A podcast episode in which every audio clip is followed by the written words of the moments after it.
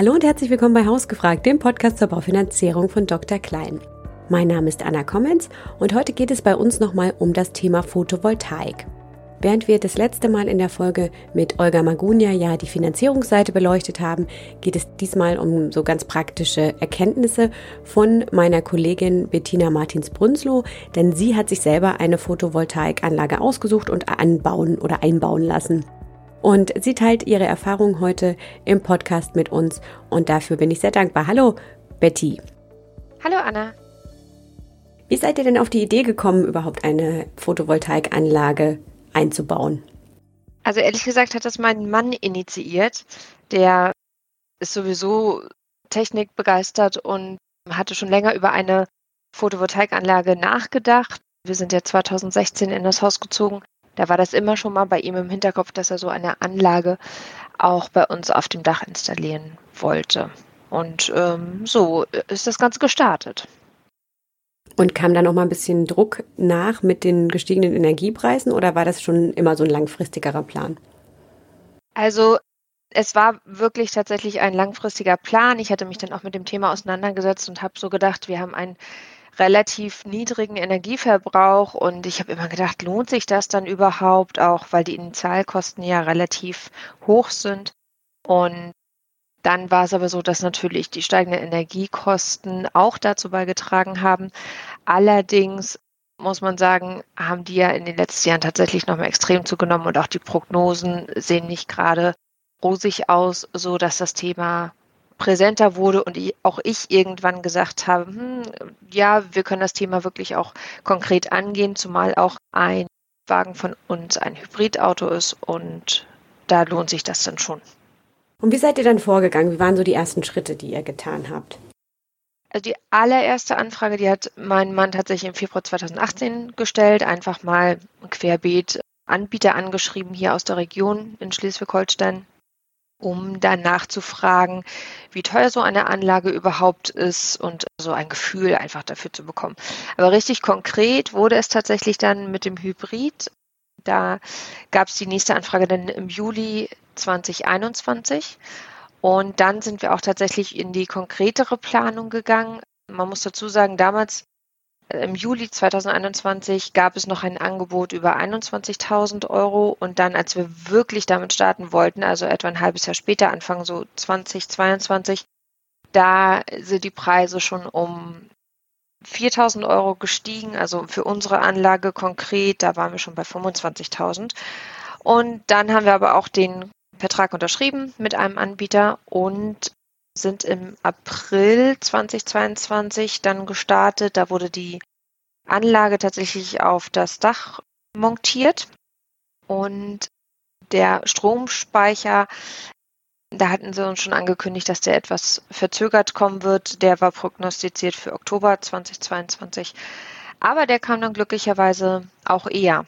Und so konnten wir im August dann haben wir den Stromspeicher bekommen und genau in Betrieb nehmen konnten wir das Ganze dann, als die Stadtwerke da waren und äh, den Stromzähler angebracht hatten, weil wir auch einspeisen in das lokale Netz. Genau, so kam das denn. Wie habt ihr denn rausgefunden, welcher Anbieter da zu euch passt? Wir hatten, ich glaube, drei Anbieter angeschrieben, hatten uns auch bei Freunden und Bekannten darüber erkundigt, die schon eine Photovoltaikanlage hatten wen sie dann zur Rate gezogen hatten und von wem sie die Anlage haben und haben uns Kostenvoranschläge eingeholt und man muss dazu sagen, dass relativ schnell Angebot, aber auch Sympathie entschieden haben. Also wir hatten eine Vertreterin hier bei uns zu Hause, die hat das Ganze vorgestellt. Wir sollten ihr auch Bilder vom Dach zum Beispiel zuschicken, damit sie auch genau weiß, wie das Dach beschaffen ist.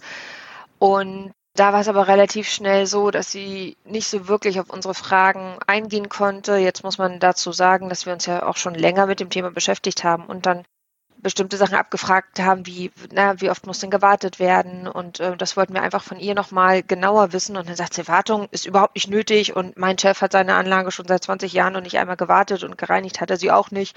Ich dachte nur so, hm, naja, gut, also wenn man die Effizienz einer Photovoltaikanlage beibehalten möchte oder so lange wie möglich auf einem guten Niveau haben möchte, dann sollte man auch das irgendwann mal ähm, in Augenschein nehmen.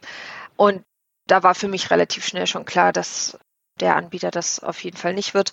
Und dann hatten wir uns tatsächlich mit einem, der hier im nächstgelegenen Ort seine Firma hat, hatten wir uns auseinandergesetzt und der hat uns richtig einen ausführlichen Kostenvoranschlag vorgelegt. Also mit Amortisierungszeitraum und wie wir was einspeisen können und was wir dann als Ertrag daraus haben und wie viel das gemessen an unserem Verbrauch ist mit in Bezug auch auf den Wagen, auf den Hybrid.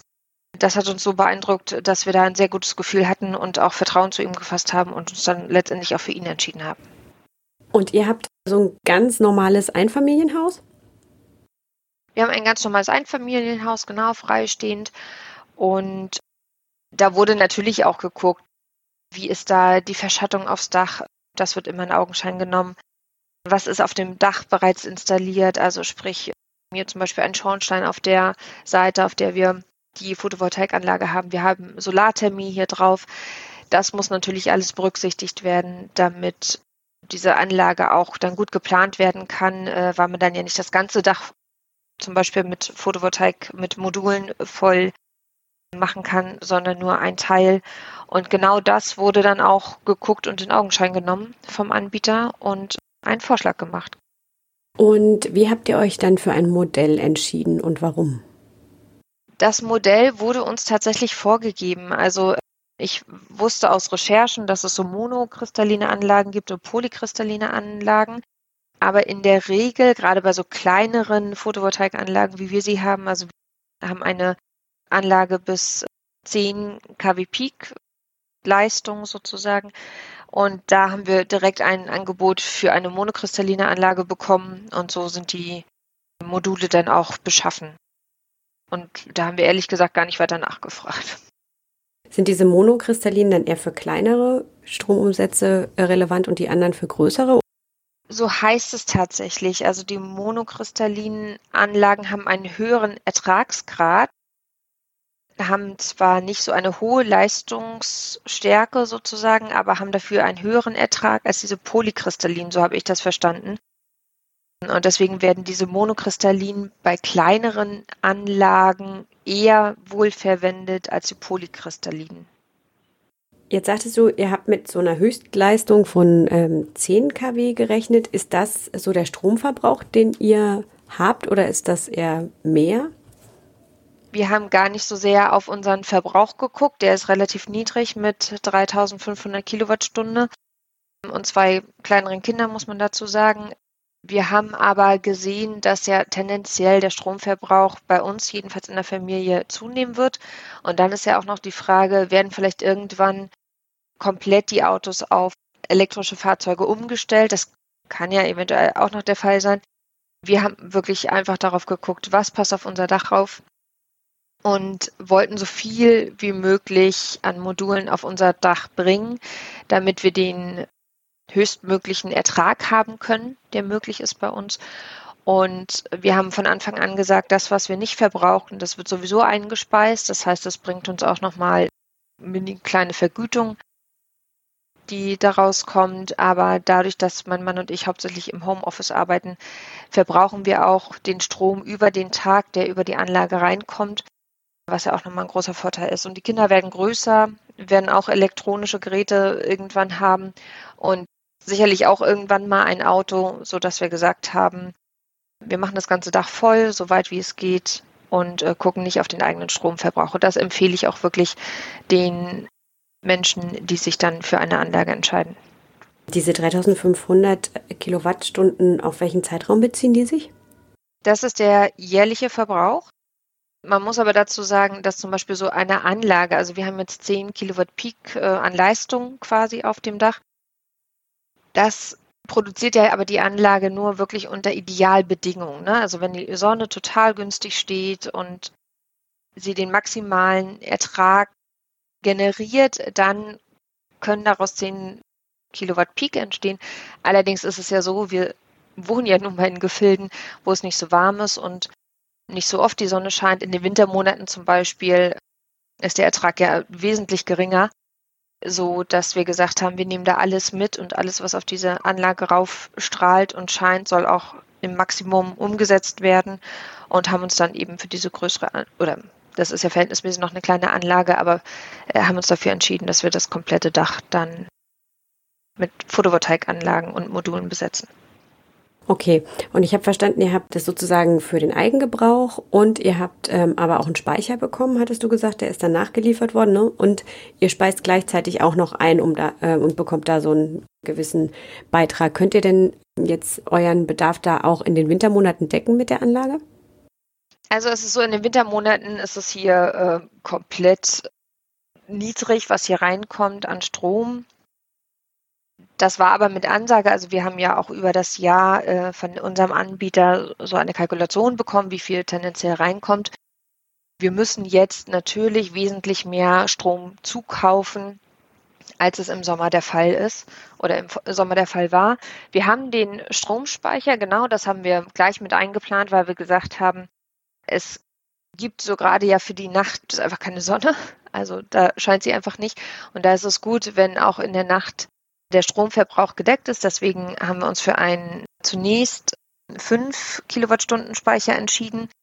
Allerdings haben wir relativ schnell gemerkt, etwa nach einem Monat, dass wir damit nicht so gut hinkommen. Wir verbrauchen nachts etwa nochmal so 3 bis 3,5 Kilowattstunden, sodass wir da wesentlich mehr einfach brauchten an Modulen. Ähm, Speicher ist aber so konzipiert, dass man wie so ein mehrstöckiges Haus sozusagen einfach eine Etage draufsetzen kann. Und da haben wir nochmal zwei Etagen draufgesetzt, sodass wir jetzt 10 Kilowattstunden speichern können und damit sehr gut hinkommen. Und eben, wenn die Sonne auch mal länger scheint äh, oder mehr scheint, auch das gut speichern können. Aber es ist schon so, dass wir hauptsächlich hier für den Eigenverbrauch tatsächlich den Strom nutzen, der über die Anlage reinkommt und bei Bedarf eben dann noch zukaufen aus dem lokalen Netz. Und im Sommer kommen wir damit total gut hin. Wir haben jetzt auch witzigerweise wäscht mein Mann auch jetzt aktiv die Wäsche, weil er sagt, so, jetzt scheint die Sonne, jetzt müssen wir die Waschmaschine anstellen. Das finde ich total witzig, ist ein absolut positiver Effekt aus dieser Photovoltaikanlage. Wir gucken schon, dass wir zum Beispiel auch die Geschirrspülmaschine nicht nachts laufen haben, sondern über Tag, damit wir immer, wenn wir die Möglichkeit haben, dann oder die Sonne scheint, auch den Strom im Eigenverbrauch nutzen. Natürlich kommen wir jetzt in den Wintermonaten auch mit dem Auto nicht hin. Also wir können das nicht aus Strom aus der Photovoltaikanlage Speisen und Aufladen, äh, da kaufen wir natürlich auch zu. Aber das ist alles mit einkalkuliert. Und ich muss echt sagen, es gibt ein gutes Gefühl, wenn dann die Sonne scheint und wir wissen, wir können diesen Strom, der da gerade reinkommt oder die Energie, die da gerade reinkommt, selbst nutzen. Wir können das über eine App auch tracken, was ganz gut ist. Und dann sieht man immer, wie viele Bäume schon gepflanzt worden sind. Das ist so ein, so ein Umrechnungsfaktor sozusagen. Und das gibt einfach ein gutes Gefühl, dass man da so ein bisschen was getan hat. Und natürlich macht sich das sicherlich auch langfristig im Portemonnaie bemerkbar. Also die Prognosen sagen jetzt schon, oder die, die Amortisierung, die uns ausgerechnet worden ist, sagt, dass wir nach zwölf Jahren tatsächlich diese Anlage refinanziert haben. Und das ist ja auch ein guter Faktor, zumal die Anlage ja in der Regel so um die 20, wenn nicht sogar längere Jahre hält. Und musstet ihr bei den baulichen Rahmenbedingungen irgendwas berücksichtigen? Das tatsächlich nicht. Also natürlich hat sich der Anbieter, ähm, für den wir uns nachher entschieden haben, alles nochmal genau angeguckt. Dadurch, dass wir aber einen Neubau haben oder ein, ein relativ neues Haus, also wie gesagt, äh, wir sind hier 2016 in den Neubau eingezogen, mussten wir überhaupt nichts beachten. Das Dach war so schon fertig sozusagen. Die konnten das ganz gut installieren. Was wir nochmal geguckt haben, ob auch genug Ziegel noch da sind, weil es immer mal sein kann, dass die müssen die Ziegel abnehmen, um die Anlage installieren zu können, die Dachziegel. Und da kann halt schon mal was kaputt gehen oder runterfallen oder sowas. Da haben wir aber geguckt, also wir hatten so ein paar Ziegel noch hier. Das war gar kein Problem und ich glaube, wir mussten zwei Ziegel ersetzen, aber das war es dann auch. Und sonst musste tatsächlich nichts weiter beachtet werden. Natürlich noch der Anschluss, okay, das ja, an unseren Stromkasten hier noch im Haus. Da wurde auch geguckt, wie weit die Wege sind, quasi wie viel Kabel man braucht. Aber ansonsten, das war wirklich total unkompliziert, zumal wir alles auch auf der Seite haben, auf der wir die Photovoltaikanlage installiert haben. Das war bei uns jedenfalls gar kein Problem. Okay, also ihr musstet da auch keine Baugenehmigung für einholen oder so? Nee, überhaupt nicht. Das äh, kann man tatsächlich direkt aufs Dach bauen. Was wir machen mussten natürlich, äh, die Gebäudeversicherung haben wir nochmal informiert, äh, die Versicherung, da wo wir unsere Gebäudeversicherung haben, dass wir jetzt auch eine Photovoltaikanlage auf dem Dach haben. Das ist dann mitversichert gewesen. Ich glaube, wir haben einen kleinen Nachtrag noch gezahlt. Das war es dann auch. Und man muss das Ganze natürlich beim lokalen Stromanbieter anmelden, dass man dann jetzt eine Photovoltaikanlage auf dem Dach hat. Da sagtest du ja auch, die kamen zur Inbetriebnahme dann auch, ne? Ja, äh, genau. Also die mussten noch äh, den Stromzähler einbauen sozusagen. Und dann erst ist diese äh, Photovoltaikanlage auch betriebsfähig, weil ja vorher auch keine Einspeisevergütung sozusagen erfolgen kann, bevor nicht die Stadtwerke da ihren Stromzähler reingesetzt hat, damit das auch wirklich alles rechtens ist und genau gezählt wird, was geht jetzt ins lokale Netz. Ne? Ähm, jetzt hast du gesagt, dass ähm, als ihr euch das Angebot im Sommer 21 eingeholt habt, da war, lag das so bei 21.000 Euro. Dann Anfang 22 waren es 4.000 mehr, also so 25.000 Euro. Die hat man ja nicht unbedingt so auf der Seite liegen. Wie habt ihr denn die Photovoltaikanlage finanziert? Normalerweise nicht, genau, aber wir haben immer noch mal ein bisschen was zurückgelegt. Und als dann die Pläne konkreter werden, also man muss ja sagen, Seit Februar 2018 haben wir uns ja schon mit dieser Anlage beschäftigt. Da haben wir auch immer mal wieder was zurückgelegt, dass wir das tatsächlich aus eigenen Mitteln finanzieren konnten, diese Anlage. Nach uns sind Freunde und Bekannte von uns auch auf die Idee gekommen, eine Photovoltaikanlage zu installieren und haben sich natürlich auch bei uns erkundigt, wie das bei uns war. Und Jetzt haben die sich auch Kostenvorschläge eingeholt und da lag der Preis schon bei 30.000 bis 35.000 Euro. Und weitere Freunde von uns haben sich zum Beispiel auch beide Dachseiten mit Modulen äh, einer Photovoltaikanlage bepflastert und äh, da ist der Preis natürlich wesentlich höher. Das muss man auch bedenken. Also der Preis ist wirklich auch von der Größe abhängig, aber man muss auch sagen, dass der Preis für eine Photovoltaikanlage in den letzten Jahren gestiegen ist nicht zuletzt durch die mangelnden Rohstoffe ne, oder Materialien, die auch auf sich warten lassen. Wir mussten ja auch auf einen Speicher zum Beispiel warten. Aber auch die ganze Technik ist einfach teurer geworden. Ja. Habt ihr Fördermöglichkeiten in Anspruch genommen? Auch das nicht. Aber es gibt ja diverse Fördermöglichkeiten. Also Länder, äh, landesweit auf jeden Fall, einzelne Bundesländer bieten ja auch zum Teil die äh, Förderung für den Speicher zum Beispiel an. Aber es gibt ja auch eine Kaffeeförderung. Das ist ein zinsgünstiger Kredit, den man in Anspruch nehmen kann. Du sagtest jetzt, der Prozess, als ihr euch dann ganz bewusst entschieden habt, das war ja dann Anfang 2022, habe ich verstanden. Und dann wurde es im April montiert und äh, im August war es fix und fertig. Ja, ge genau, das kann man so sagen. Dadurch, dass der Speicher ja erst im August kam, zum Glück auch ein bisschen eher als prognostiziert war, hat das aber summa summarum so etwa ein halbes Jahr gedauert.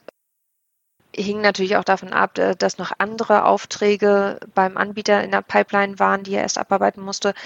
Aber auch äh, die Materialien mussten auch angeschafft werden. Ne? Er hat halt erst bestellt, als wir natürlich die feste Zusage gegeben haben und das hat auch etwas Zeit in Anspruch genommen. Und dann mussten wir noch einen Tag vereinbaren. Also genau genommen waren es drei Tage, die kamen an drei Tagen hintereinander und haben diese Anlage hier installiert. Und dann konnten wir sie nach der Inbetriebnahme durch die Stadtwerke schon nutzen, also zum Eigenverbrauch dann ohne Speicher. Aber auch das war schon mal ein gutes Gefühl. Und im August kam dann der Speicher nach, genau. Und jetzt können wir auch abends oder nachts davon profitieren. Und wie geht es denn jetzt weiter? Wann, du hast vorhin das Thema Wartung angesprochen. Wann ist denn da die erste fällig?